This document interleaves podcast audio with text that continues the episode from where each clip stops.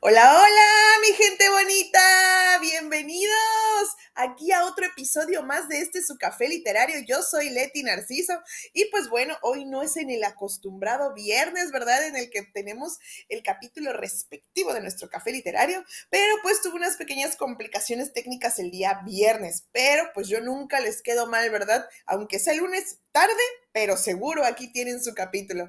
Y la verdad, hoy también estoy muy emocionada por el libro que les traigo, porque es una, otra de mis joyas literarias, esos libros que uno encuentra por ahí y que hasta se ve así como que, ay, viejito. De verdad, el ahorita que lo vean, bueno, cuando lo vean, que lo suba a Instagram, de verdad es uno de los libros más viejitos que tengo. Hay una parte que hasta pareciera este, que, ya estuvo eh, bajo a la intemperie y así, pero la verdad es, está muy, es, la historia es muy, em, muy bonita, la verdad.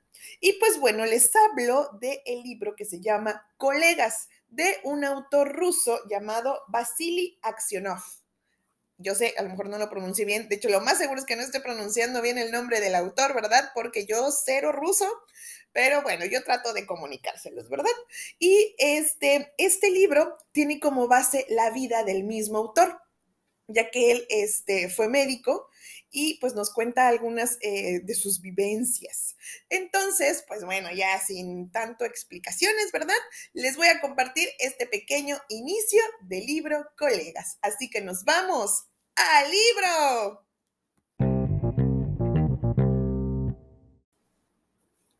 Colegas de Vasily Aksionov. Capítulo 1. ¿Quiénes son? En los cuestionarios escribían Nacido en 1932, hijo de empleados. Los padres de Karnov eran obreros. Miembro del Consomol desde 1947. En guerras no participé. No comparecí nunca ante los tribunales. No tengo parientes en el extranjero. Seguían unos cuantos no más hasta llegar a la pregunta Estado, a la que todos respondían soltero. Sus autobiografías cambian en media cuartilla y hablaban de sí como se expone a continuación. Alexei Maxinov. Como suele decirse, todos hemos sido niños. Mi madre es maestra, padre no tengo. ¿Dónde he vivido? Cambiábamos de residencia a menudo. Nací en Norvagorod. En la escuela estudiaba con aplicación. Mi asignatura predilecta, la caligrafía. En la escuela jugaba fútbol y en el instituto al voleibol. Ahora también juego al voleibol. Jugaré siempre. ¿Por qué ingresé en el Instituto de Medicina? ¿Le interesa saberlo? ¿Le interesa sí? Pues por vocación. ¿La medicina? No puedo vivir sin ella. ¿A qué diablos me interroga usted si como fuera el jefe de una sección de personal? ¿Dice que soy un grosero? Váyase usted. En fin, ya sabe a dónde. Vladislav Karnov.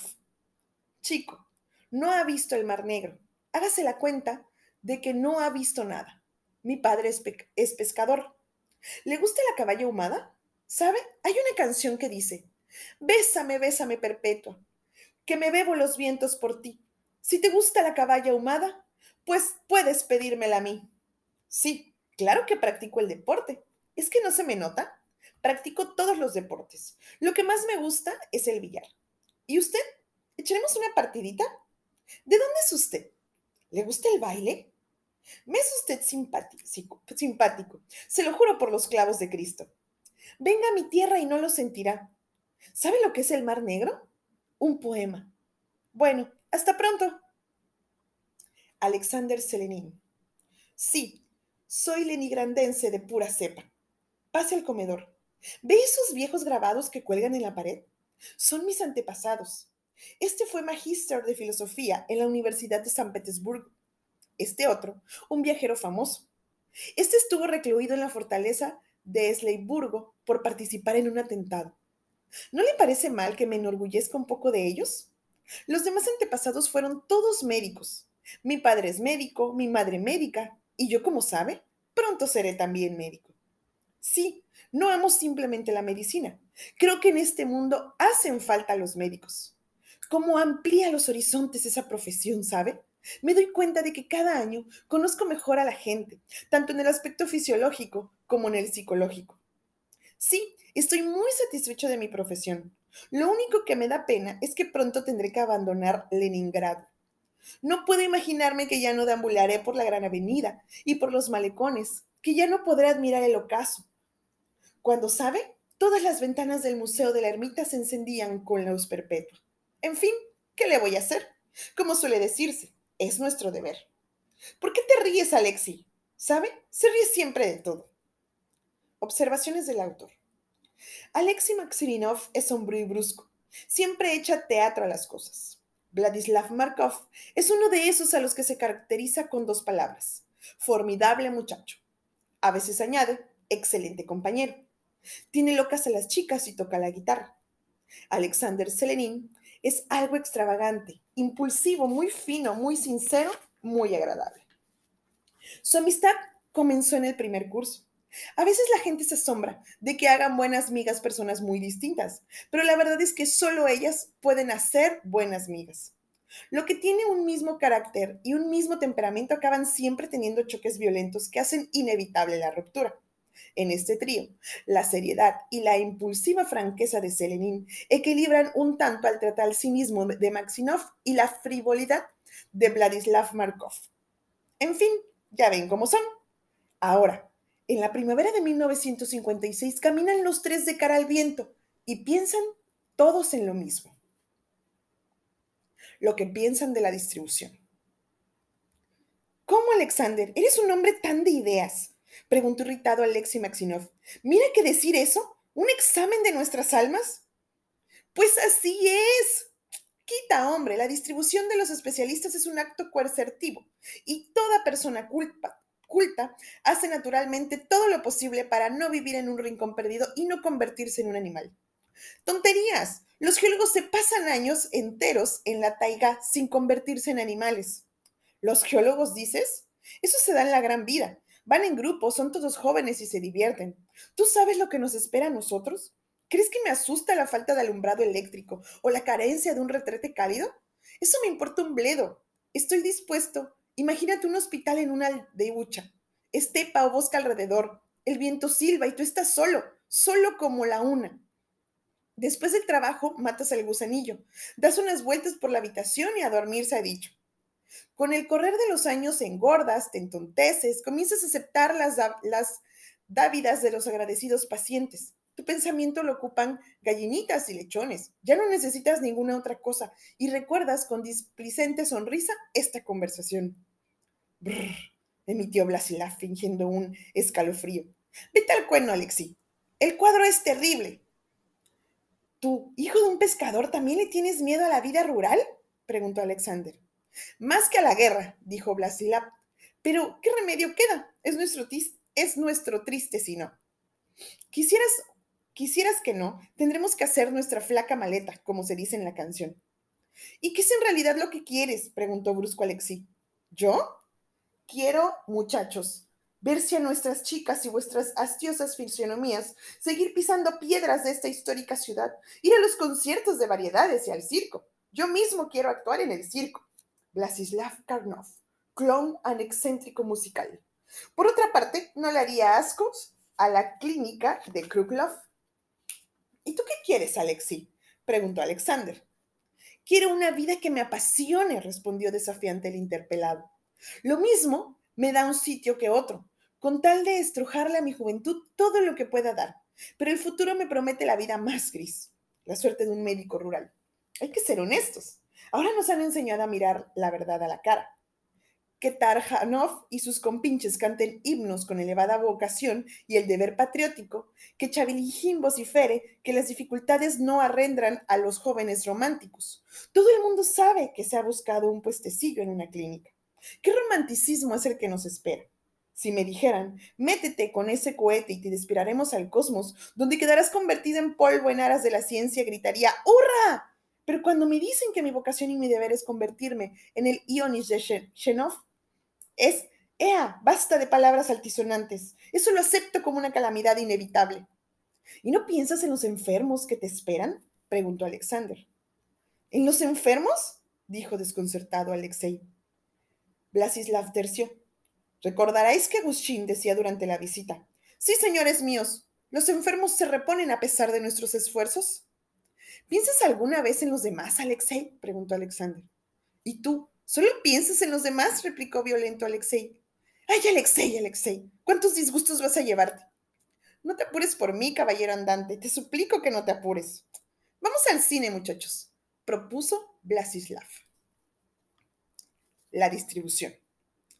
Este día se recuerda toda la vida. Es el día en que casi todos pelan las clases, el día de las gotas de valeriana, un día de risas y de lágrimas. El primer día se destina a unas decenas de diplomados, pero por ello sufren centenares de personas, los padres, las esposas, las novias, los amigos y los compañeros de cursos inferiores. Alexei, Vladislav y Alexander están sentados en un diván que hay en el pasillo del segundo piso.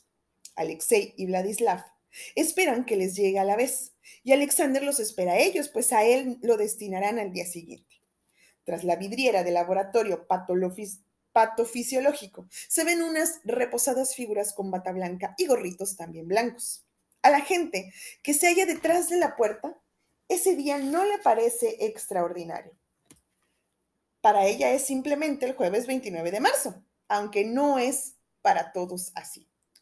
Oye, Vladislav, ¿qué hacemos? Te lo pregunto en serio, dice Alexi con una sorda nota de, inquietud en su voz. Vladislav está hoy sombrío. Yo no firmaré el papel, dice inesperadamente. ¿Te has vuelto loco? Alexi se lleva el dedo a la sien y le imprime un movimiento giratorio. No te entregarán el diploma. ¿No comprendes, Max, que no puedo ir a la quinta del diablo cuando ella se queda aquí? ¿Ella? Alexei mira asombrado a su camarada. ¿Será posible que ni siquiera ahora... Alexei vuelve la cabeza. Se estremece como si alguien lo hubiese asustado y dice muy quedo. ¡Ahí viene! Por el pasillo se acerca con brioso taconeo una joven muy esbelta. Sonríe muy satisfecha. Su porte es tan altivo, quizás porque desea aparentar que no la inmutan las miradas puestas en ella. Abre la joven la puerta del laboratorio, pero al ver a los amigos se detiene en seco. No la mires, dice rápido Alexei, y sacando un periódico, se finge esfrascado en su, en su lectura. La joven se aproxima al diván lentamente, como si tiraran de ella con una cuerda. Hola muchachos, dice cordial. Un extraño no hubiera percibido en su voz ninguna nota falsa. Mm, hola, responde Vladislav. Hello, barbota Alexei. Buenos días, Vera, la saluda Alexander. Vera mira al altivo Vladislav y al desenvuelto Alexei. A Selenín apenas si le presta atención, con una mirada entre cariñosa y despreciativa. ¿Por qué se siente hartaída hacia ellos? ¿Será su amistad de otros tiempos o ese viejo y recóndito sentimiento que ningún medicamento puede curar? Vaya, todo eso son reminiscencias de la infancia. Vera mira a los lados. Los estudiantes que van y vienen por el pasillo la observan curiosos.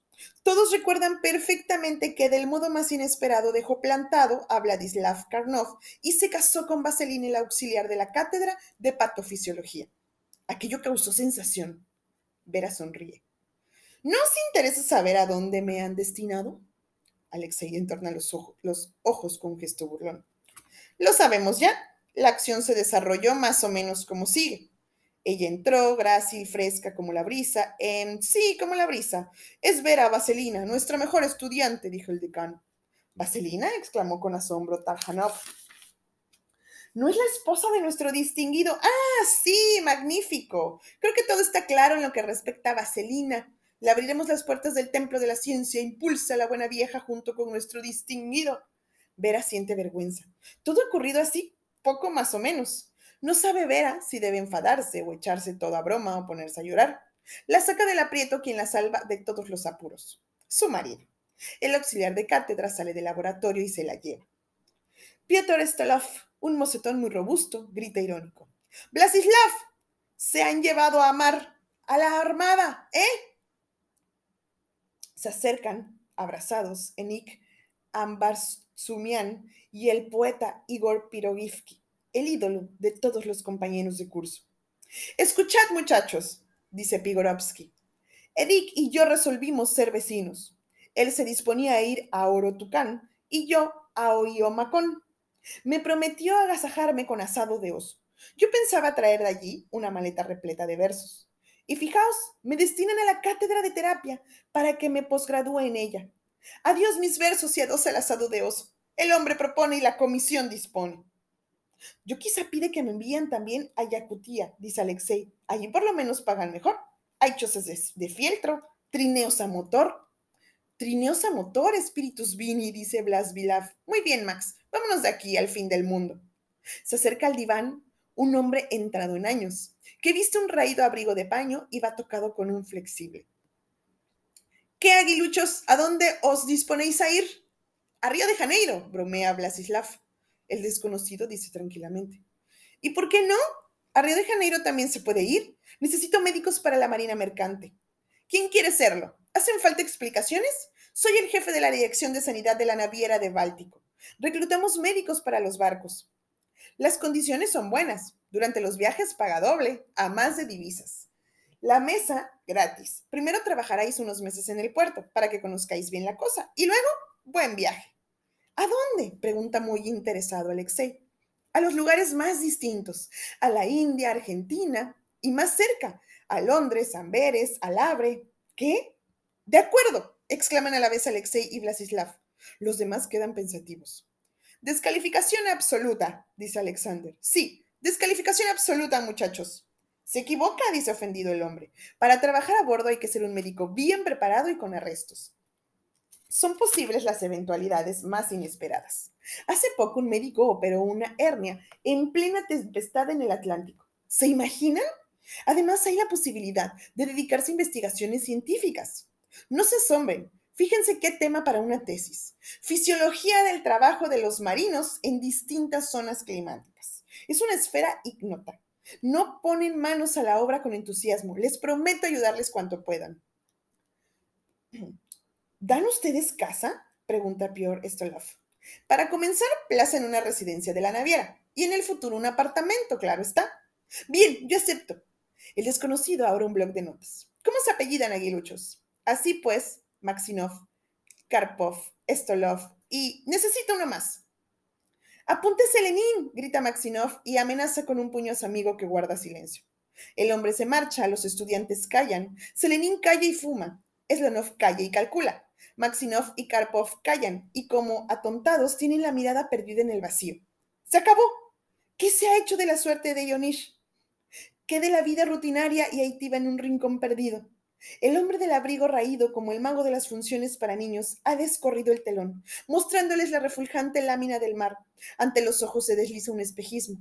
Palmeras, rascacielos, cúpulas, pirámides. ¿Soñabais con una vida extraordinaria, saturada de impresiones interesante? ¿Creéis que los sueños nunca se cumplían? ¿Os equivocáis? Tomad las localidades y corred hacia el futuro sugestivo y agradable como una película. India, Argentina, pago doble, la tesis, operaciones en plena tempestad. Siona Fisher, chico muy serio, menea dotativo la cabeza. No se imagina la vida fuera de los muros de un hospital, sin las visitas matinales, sin las noches de guardia, sin trabajosas reflexiones al estudiar el pasaporte clínico de cada paciente. Igor Pirogonovsky siente envidia. Ambar Tizumban no sabe si debe sentirla o no. Huenca Bondar, en Hettelman del curso, sonríe irónico. Kostia Gorkushin está indignado. Idiotas, han mordido el anzuelo de lo exótico. Son gente poco seria. Vladislav y Alexei son dos fantachones, unos extravagantes. Stolnov solo piensa en hacer negocios. Y Serenin, ¿quién le hubiera puesto? Se calla. Por fin, Vladislav pronuncia una frase sacramental. Muchachos, alguien debe surcar el océano mundial. ¿Qué tal? gente bonita! ¿Les gustó esta pequeña parte de colegas? Pues bueno, a mí me encanta porque, a pesar de ser un libro de 1967, pues el autor eh, representa la perfección todos estos escenarios de las personas que se dedican a la medicina. Como podemos ver, son tres amigos adolescentes que han estudiado la carrera de medicina y pues su futuro es incierto. Su futuro y las condiciones en las que van a poder o las que van a tener que llevar a cabo su ejercicio profesional, ¿verdad? Eh, después de esto, la verdad, vienen unas historias súper bonitas porque cada uno se va a su, a su destino y las historias cruzadas, de verdad, de verdad, de verdad, se los juro que no se van a arrepentir de leerlas. Así que bueno, mi gente bonita, espero que lo hayan disfrutado, que les haya gustado y que quieran terminar de leer colegas del, del escritor Vasily Aksionov. Así que bueno, mi gente bonita, muchas gracias por acompañarme hoy lunes, ¿verdad? Espero que por única ocasión, pero hoy lunes, muchas gracias. Espero que nos escuchemos el viernes, ¿verdad? Cuídense mucho, los quiero, besitos, bye.